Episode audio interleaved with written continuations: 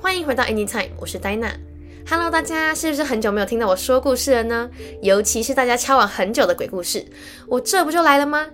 前几个月一直被朋友疯狂催更，我都说好了好了，我会弄，等事情忙完。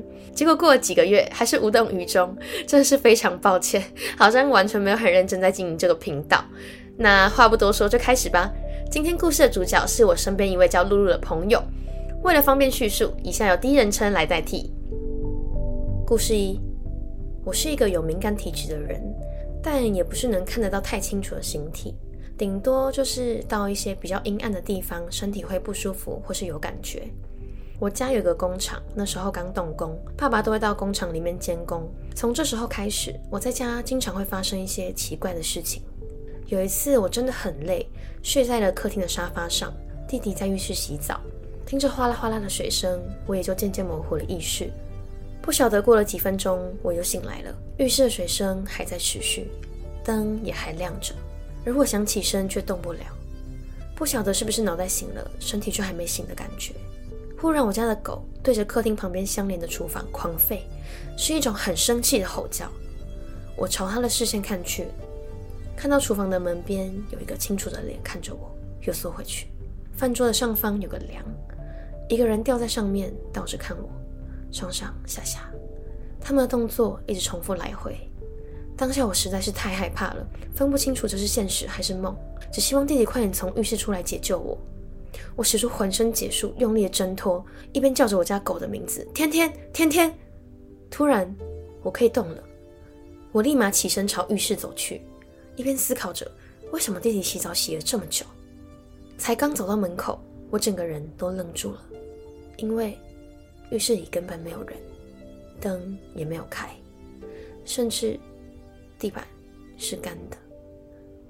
那么刚才我看到和听到的一切，哪一个是梦，哪一个是现实？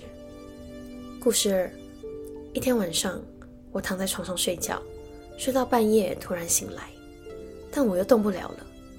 睁开眼，看到房间的衣柜前面坐着两个人。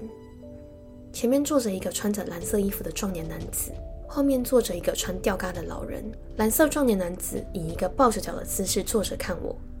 当下虽然很害怕，但我告诉自己这应该是梦，便又昏沉沉的睡去。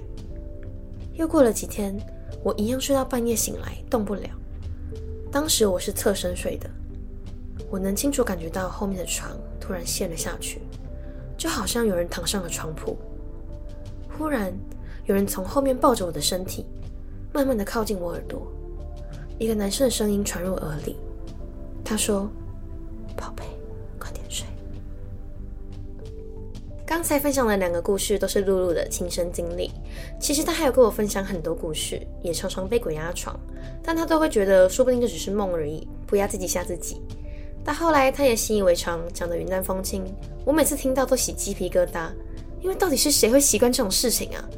后来露露跟我说，她把这些怪事和家人说，一开始他们都不相信。但后来他们也遇到了一些奇怪的事情，就请了道士来家里看。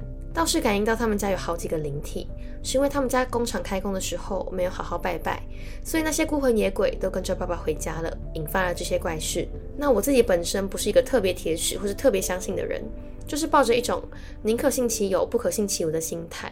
但是听完这些，我真的瞬间改观，就觉得。应该只是我自己没有遇过，但是是真实存在的，只是我看不见而已，也不想看见啦。对，那今天的故事就到这边结束，我是戴娜，我们下次见，拜拜。